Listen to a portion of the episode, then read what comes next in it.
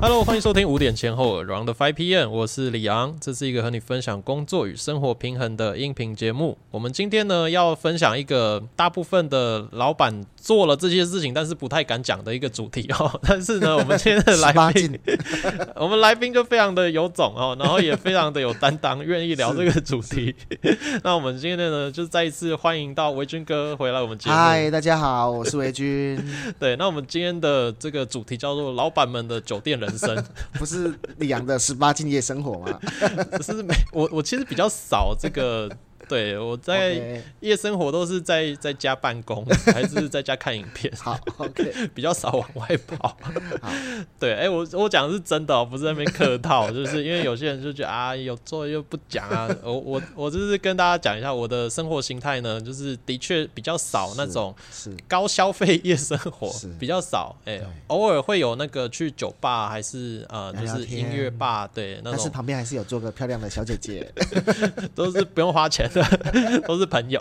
这种居多。对，要要花钱请来的这种比较。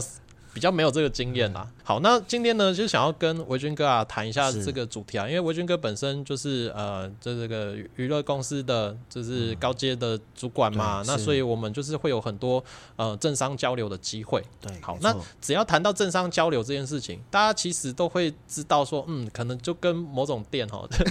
某种店 什么店？酒店为主啦啊，有些会什么茶馆啊，还是。就是有些会换一下名称，好，但是呢，都会跟这样子的一个场所有一点点的关系。那我们就会在思考啦，诶，这样子的事情呢，到底？它有没有这个必要性？哦，我们我今天这期节目是为了还比较单纯的小朋友们开的，开的哈。啊，你已经去很习惯的，你这集大概就是听一个经验谈而已。我们今天也不会分享哪一家比较怎么样。会不会这一集我们讲完之后，那个从今天开始晚上没有人要找我喝酒了，因为把他们的秘辛全部都爆料出来，有没有？哎，这个那个曾经跟维军哥喝酒过的人注意一下，请不要听这一集的节目。好，那今天呢，就是想要这样子来跟大家聊聊啦，因为。这毕竟是一个呃社会上一个很，我觉得算是很长久、很稳定、一直有的哦。像我们之前看从古至今，华灯初上嘛，之前日式酒店哦，一直到现在什么制服店、礼服店、什么便服店，我都是听人家讲的。其实，在古代也有这样子的场所啊。哦，对啊，他们说什么？人家都不说什么青楼。女子、红馆等等的，对对，也是一个类似这样子的一个场所。对，那这些场所除了做身体健康之外，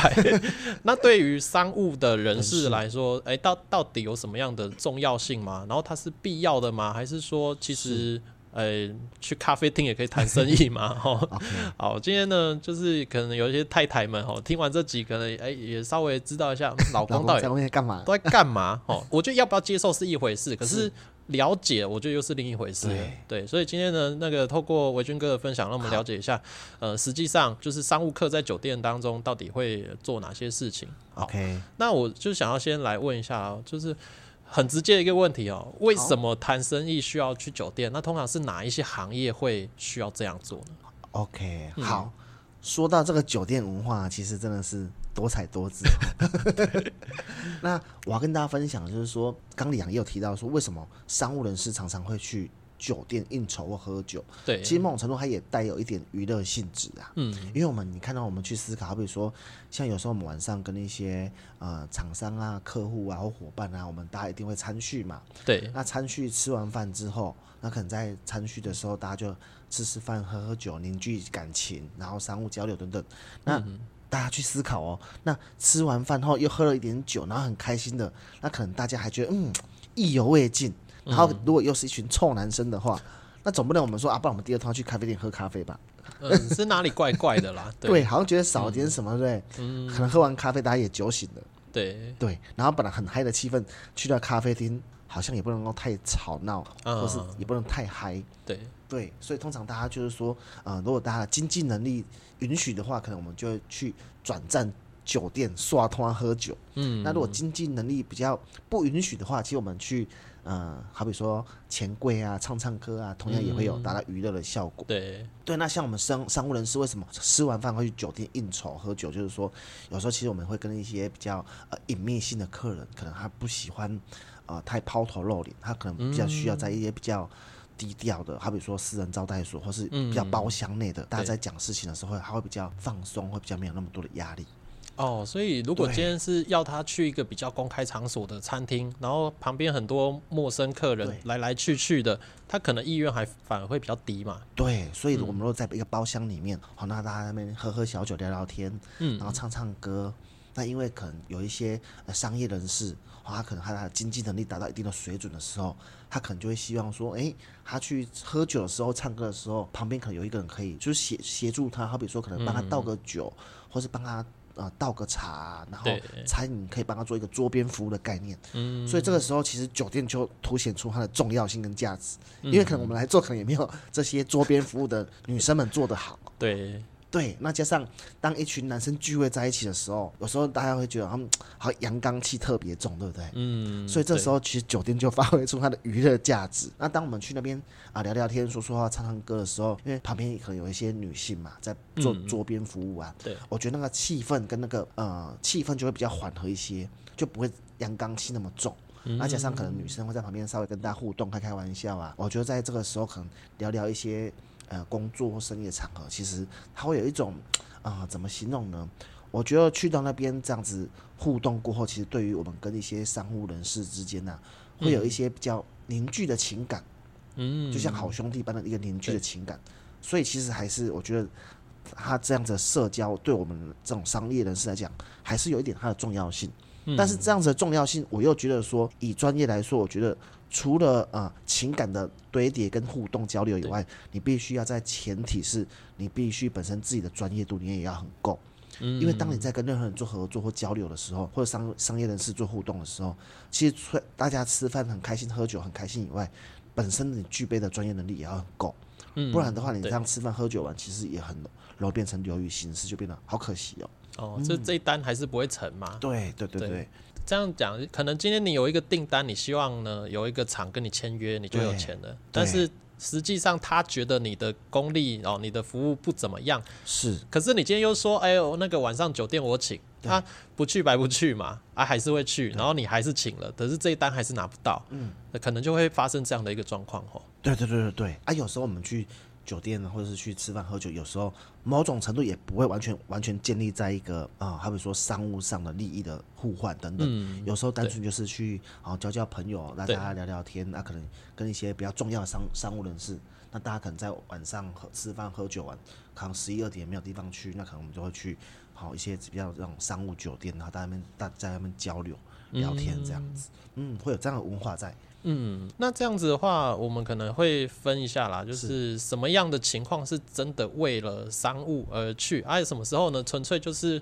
为了小姐而去。色色而去，对啊，那就是我们就是常常听人家讲说啊，酒店有商务客、商务对客，那商务客跟非商务客，它的那个进去的模式有什么样差别吗？OK，其实呢，嗯、我觉得去酒店消费，我自己觉得有分三种人呢、三种，三种人，嗯。嗯一种就是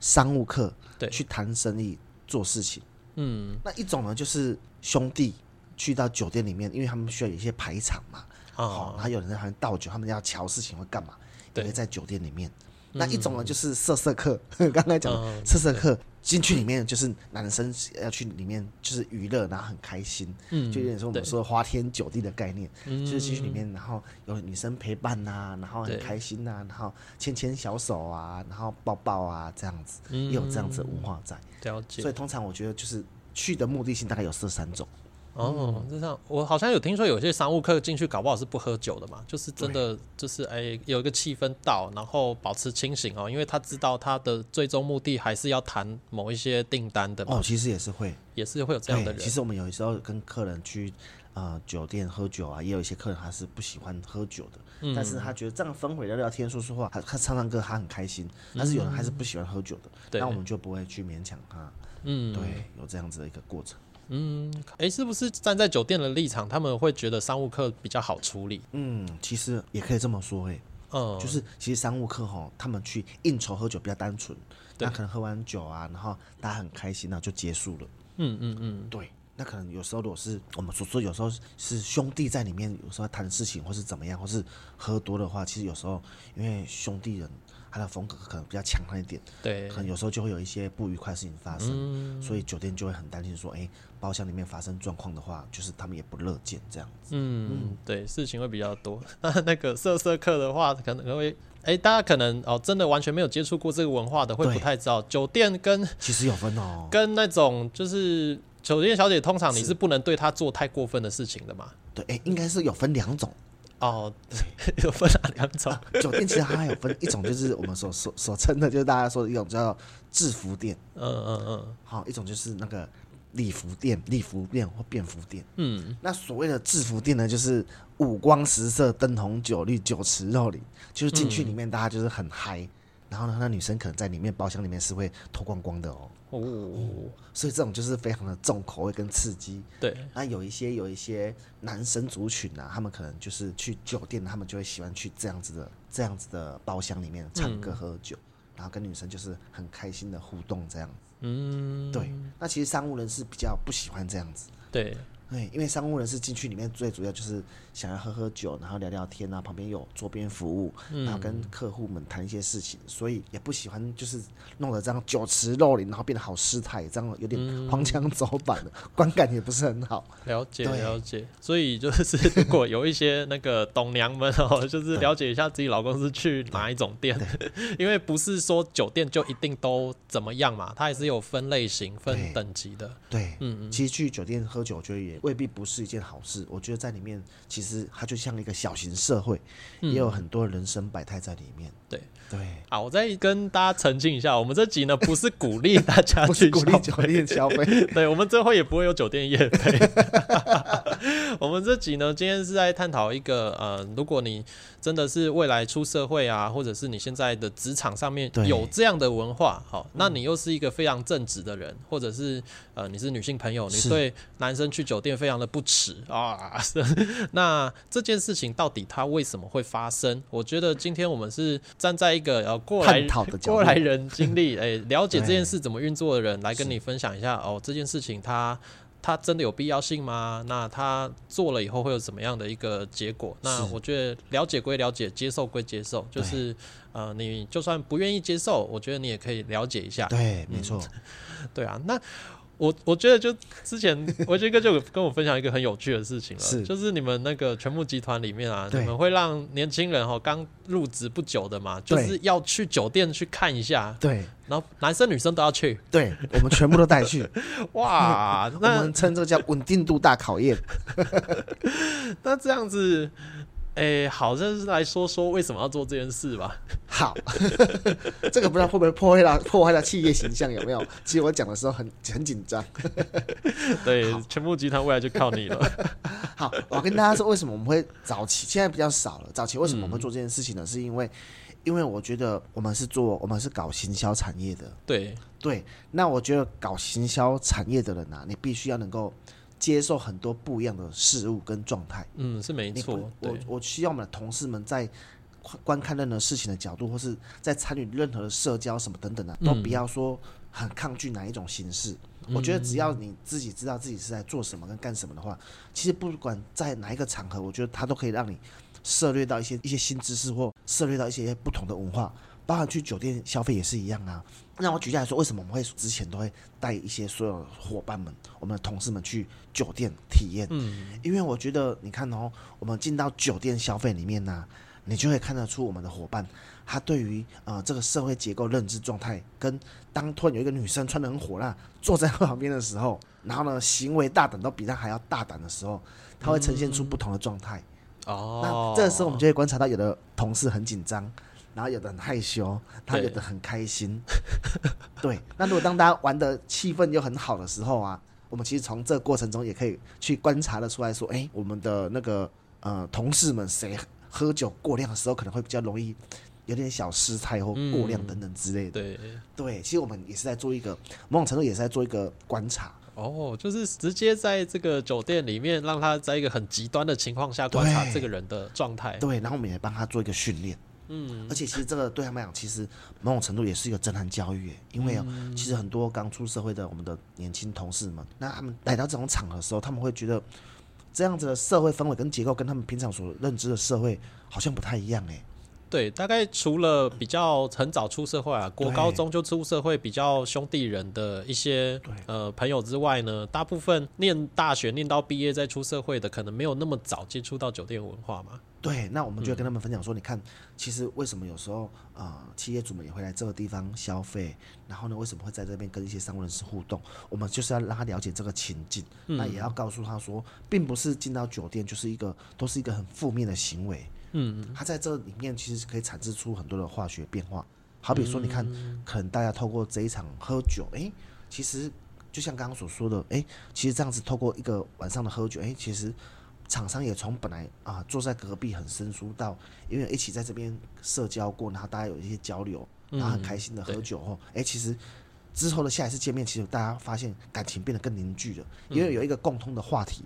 对，然后在包厢内，因为大家开开心唱歌啊，很有趣啊，就会有一些一些有趣的回忆这样子。嗯，对啊，所以其实，在酒店这个环境当中，真的是可以看到很多不一样的人的状态啦。对，嗯，因为我们保持着一个很前卫的观念，就是说，我们可以带员工去旅行、去旅游，嗯，然后去玩，然后去做一些很不一样的事情，或做一些很很有趣的，好比说什么高空弹跳挑战啊等等。那其实就像用这样的方式去思考，其实带他们去酒店体验一些职场文化，或是一个。不一样的夜生活的世界，其实我觉得又有何不可？然后我觉得一来也是，我觉得当他们经历这一段历练之后啊，其实啊，好比说像男生，我们早期不是常看到那种社会新闻，好比说什么误入丛林的那个小白兔有没有？男生然后在酒店晕船等等的，哎，对，这种事情在我们的同事间就不会再发生了。哦，因为他都先看过了嘛，然后也知道说里面到底怎么运作。对，我们帮他做了很好的一个机会教育。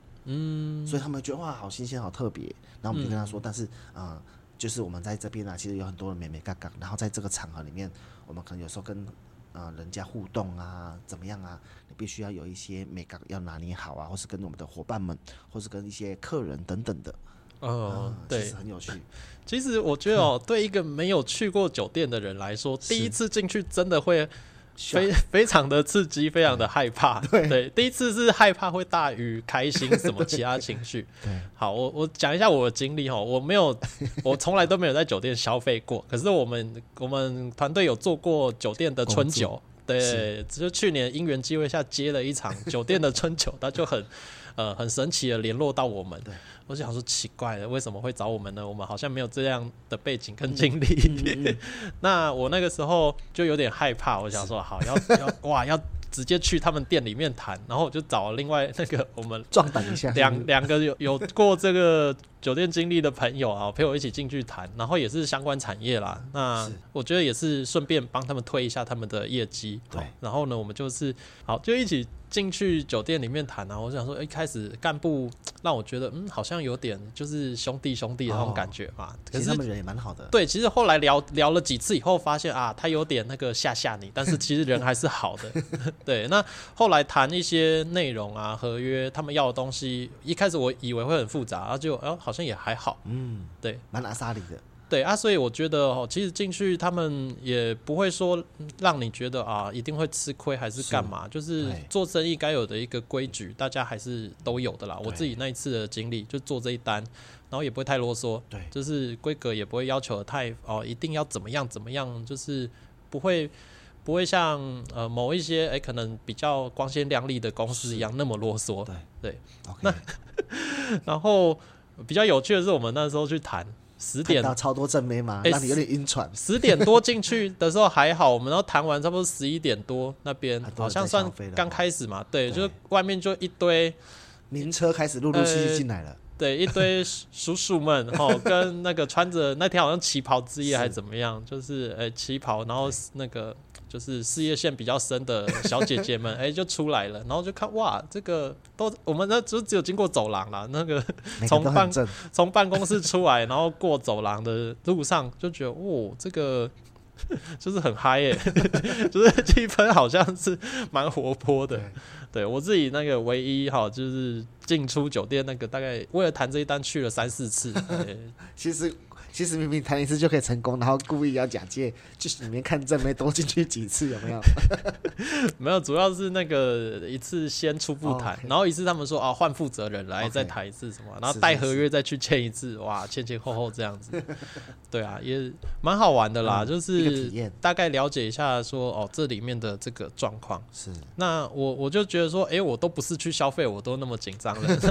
更何况进去包厢里面消费，是不是？对啊，年轻人进去想说，哇，消费大概会知道行情价，可是会不会增加什么价码，还是怎么样？其实都没对。经验嘛，会怕怕的。对，嗯，就是大家都觉得好像进去里面消费会不会被骗钱，然后被灌单呐、什么等等的哦，对啊，因为这种担心，这种事情其实也时有所闻嘛，有一些酒店真的会这样做嘛。免难免会有一点这种状况发生，尤其是客人可能喝醉酒的时候，如果可能他比较不是那么正派的酒店，嗯。可能他就会默默的帮你做一些灌单，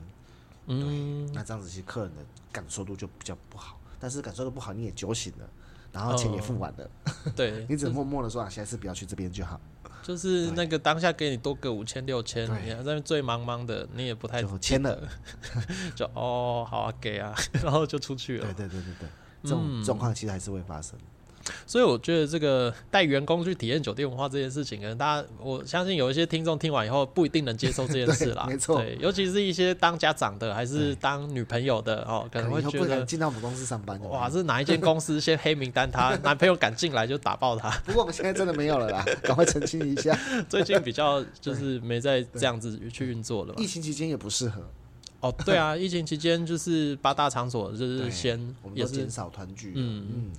OK，那我觉得今天谈的这个内容呢，很主要的一个就是帮助大家去了解说，哎、我们进入社会，那你不能永远期待社会就是只有那个很光明、很亮丽的那一面有一些东西可能它会在你觉得不太想接触的那一面，哎、对反而会有一些还不错的机会。是好，那我们接下来就是在聊一个主题，就是那我们。做生意当中呢，有些人都说啊，什么黑白两道都认识啊，我爸谁你不知道？是是，那个 撇除那个爸爸是谁这个啦，哦，这个可能就没办法，就家里对，你你家先天条件怎么样就怎么样。是。可是我们都会说，哎，出外靠朋友嘛，我们就是做生意，人际关系非常的重要。是，那如果我们今天真的想要黑白两道都有点认识，然后让自己做事情比较方便一些些，也、不代表你今天要一不高兴就断人家手脚哦，对只是我们只是求做事情方便一点的话，那维俊哥可能会给大家什么样建议呢？哦，OK。其实我觉得，因为每每一个产业跟每一个行业别不同啊，可能嗯接触的人事物都不一样。对，那像我早期是当记者出身的嘛，嗯我是跑警政线的记者。那所以呢，我们在跑这个线路的时候，就慢慢的因为这个工作形态关系，可能我们就会跟警界有些认识。对，那可能我们有时候在写一些新闻的时候，好比说举例，好，好比说我们可能有时候写了一些酒店比较不好的新闻的时候，嗯，好，或是一些比较他们对于他们比较负面的新闻，但是又是真实的时候，啊，因为以以记者这个职业的角度来讲，你你不能不写嘛。你对于这个社，因为这个是可能好比说有一些酒店的一些重大事件，或是一些打架事件什么等等的，他可能已经不小心可能弄得有点太大了，嗯然后这个事件引发了社会关注，或是都已经被上架到什么爆料公社等等之类的，你不可能不写这些负面的新闻。好，那在你在写的过程中，你就会去写到这些呃酒店的一些状态什么等等之类的嘛。那当然呃，因为酒店它也是它需要经营，它也需要做生意，所以呢，你看从不同的产业，好比说我们这个产业就开始会接触到说，哎、可能就会有这些业者或是朋友们或是兄弟们，他们就希望说，也想要拜托我们帮忙，说是不是可以啊、在日后在写这些新闻的时候，可不可以稍微多他们做一点点保护？其实他们也是很真性情，也是很阿萨里的。他们也知道说我们的职业有我们的难处，所以他们也会去把想尽办法去拜托一些可能是我们周遭的朋友，或是有没有他们也会想尽办法去去找出哎、大家共同之间有没有一个共同的朋友，然后也会请他们拜拜托我们，或是约约我们出来，就是大家见个面，然后就是说嗯。大家在在因为各自有自己的行业别，那是不是可以在呃新闻产业上面，然后我们也可以呃稍微多对他们也有点包容，然后即便是有一些不好的事情发生，那他们也觉得说，的确你们也必须要报道，但是是不是可以把一些各自等等的不要做太过度的报道出来，而影响到他们个人，因为他们也会觉得有一点压力。嗯，对，或是假设我们在写的时候，有些内容可能因为他们是最核心的人物，但是他们他们在看到这内容的时候，发现说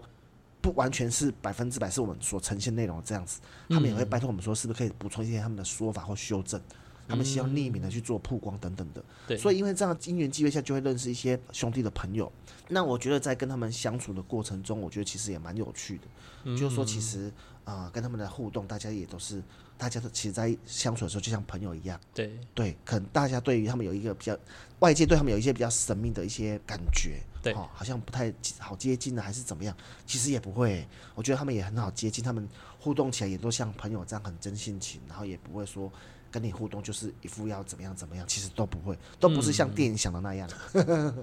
对，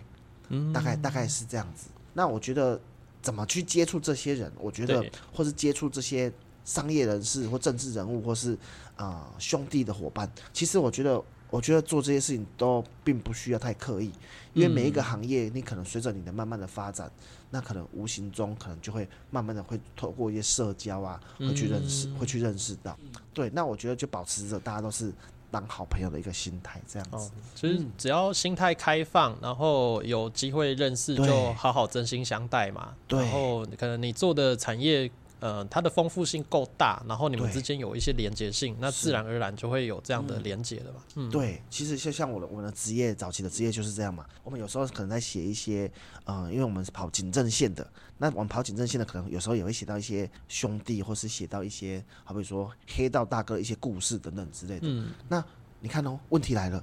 我们在写这些故事情节，或是写一些他们跟警察的一些恩怨情仇的故事，早期的一些故事的时候，那你要怎么样去得知这些讯息跟内容？对啊，最直接就是直接请他们口述嘛。对，对啊这个时候你这些朋友就变得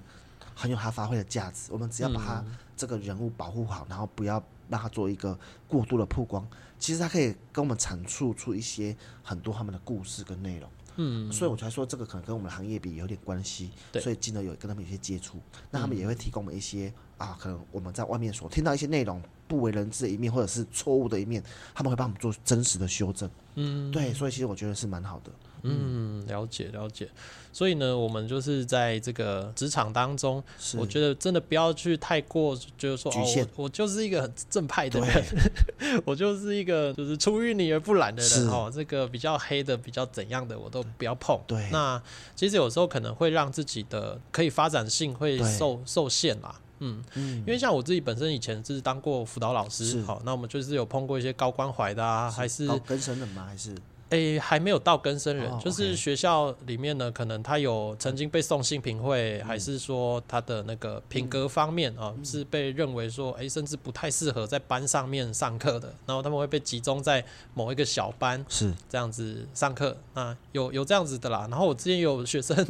卖毒品啊，然后当酒店少爷啊 做做电动职业签赌啊，就是可能会做一些坏事。对。但是你在跟他相处的过程当中，其实会觉得说，哦，用朋友的立场来说是还蛮好的对嘛。，没错，而且是鼓励他。其实其实很多很早熟哎、就是我那时候学生都国高中，有一些觉得哇，这谈吐就是嗯，还很社会化蛮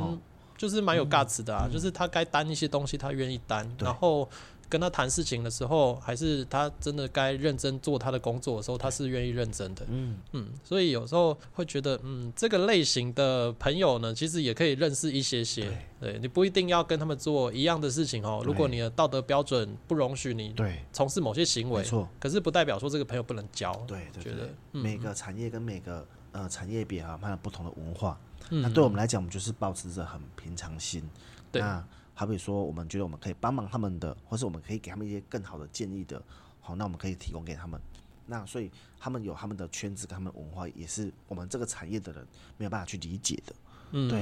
所以我觉得大家如果刚出社会啦，尤其是你的这个你选的科系哈，以后呢，你可能走工程的，还是你想要走新闻媒体啊，你想要做一些跟政府相关的，那这些应该都是有点躲不太掉的哈。对，就是除非你就只想要一直待办公室，然后做比较呃碰不到人的那一方面的工作，不然如果你是需要当业务端，还是你需要去洽谈一些生意的话，那这些黑白啊、警政啊这些的认识，我觉得好像都是蛮必要的嘛。对呀、我觉我觉得在社会上，就是我们这样子在社会上工作啊，然后在这社会上这样子慢慢的历练，我觉得其实我们都可以用一个保持一个很开放的的状态，嗯，然后多做一些朋友的社交啊，对。啊，就是我觉得以我自己的个性呢、我觉得不太需要把每一个人做一个区别，嗯，而说、啊这个是就是好，这个就是不好，这种这样子的形态的人就是可以交朋友，这样子不行。嗯。我觉得交朋友不分国界，然后不分他的职业类别，那只是我们只要很清楚知道说自己在做的产业别是什么，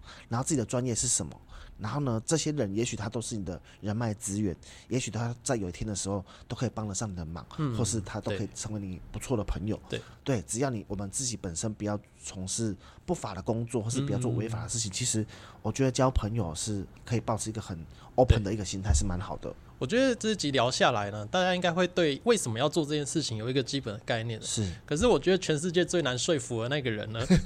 就是家里面那个跟你同床共枕的那个人哦，应该很多的。呃，很多的男生啦，就是是啊，你真的有需要认识一些比较背景复杂一点的人，还是你需要进出复杂的场所？搞不好你也是不愿意的啊，你根本就不享受，但是你的职场就是是迫使你需要往那个方向走，然后回家又革命一次，哇，那真的是还要睡沙发有没有？内忧外患呢、对，那这样子，维军哥你也已经已婚了嘛？那这个部分呢，有没有什么建议想要给大家？怎么跟自己内人好好沟通这个方面？好，那像我我自己以前像早期哈，我在跟女朋友在沟通这些事情的时候，嗯我都会这样子跟他们说，我说因为我们的职业类别比较特别，然后可能会接触的有时候比较复杂，所以以前以前我的另外一半啊，好，我都会带他们去一起参加 直，接带去，对我都带他们去参与，嗯对，然后让他们知道说哦，原来我们在干嘛干嘛干嘛。嗯，那我印象中很深刻，之前我就交过一个女朋友，嗯那她就是这样，就是她本来是一个很抗拒这些事情的人，对，然后呢，我我就带他去，嗯然后呢，我带他去，第一次带他去的时候，我们光是在酒店一楼的时候，不是都有很多少爷在楼下，然后都一副凶神恶煞嘛，嗯那因为他是比较后来后来才跟上来的，我是先上去的。然后在他在一楼的时候，那些少爷就看到一个女生走进来，就很凶地问他说：“啊，你被冲上？”进来就问他说：“你要干嘛的？”很凶，然后他当场就被震慑住，他就吓哭了。然后在现场就哭得稀里哗啦的，然后就很气急败坏打电话骂，把我臭骂一顿，叫我下来。然后我就是在现场，我也是安抚他，我说没关系，我说我说很多事情都是需要第一次的去了解、观察跟历练。那我后来我还是硬把他带去上去酒店，跟着我们从事社交。诶，他从第一次非常的痛恨、抗拒到不能接受，到第二三次、第三次、第四次之后，他也觉得说其实也没有他想象中这样子。嗯啊，后来他就变得很放心。嗯，他就知道说啊啊，其实他就像他就说啊，不就像是在钱柜唱歌一样，对只是旁边多了一些桌边服务这样子。嗯对他后来他慢慢也可以接受，嗯，那他也觉得说，哎、其实没有他想象中那么复杂。对他本来觉得这个就是不好的场域啊，怎么样怎么样的。嗯，但是其实我觉得很多事情都是你必须要去透过了解、跟观察、跟熟悉，你觉得就会去打破你原本对他的一些刻板印象。嗯，对，大概是这样因为子。我觉得可能在女孩子心中呢，就是真正的让她最不安心的就是她的不安全感，对因为没看到就会无限猜测，一直对一越脑补就会越严重。对，他是所以最好的方法就是带她带着你的另外一半一起去参与，并且你要跟他沟通，跟让他做说明。嗯，对。直接让他知道你现场到底哦真正在做什么，对。不然他们可能就想说谈什么生意啊，一定都在多人运动，怎么怎么。的，他们一定就是在在各种脑补说啊，会不会哪个小姐又在跟你干嘛干嘛对什么之类的。对，那他也会怕你在里面是不是会晕船的啊，或者是说、嗯。哦隔壁的小姐姐好漂亮，你会不会喜欢上她啊、等等的。对，所以我觉得最好方法就是带着你的另外一半一起去参与或参与这样的社交社交几次，让他可以放心，我觉得也是一个不错的方式。嗯，对啊。对，就是让他全盘的了解嘛，对啊。就是直接好好的摊牌哦，对。那这样子反而可以让对方比较安心一点，嗯。对。你如果越是抗拒让他参与的话，其实他就反而他会越担心，哦觉得说你们这群臭男生不知道给我干什么好事情，对啊，然后他就会越排斥。你不让他参与，可能一个原因是你们可能感情本来就有点问题嘛。是，那另一个就是你真的有在干嘛嘛？对。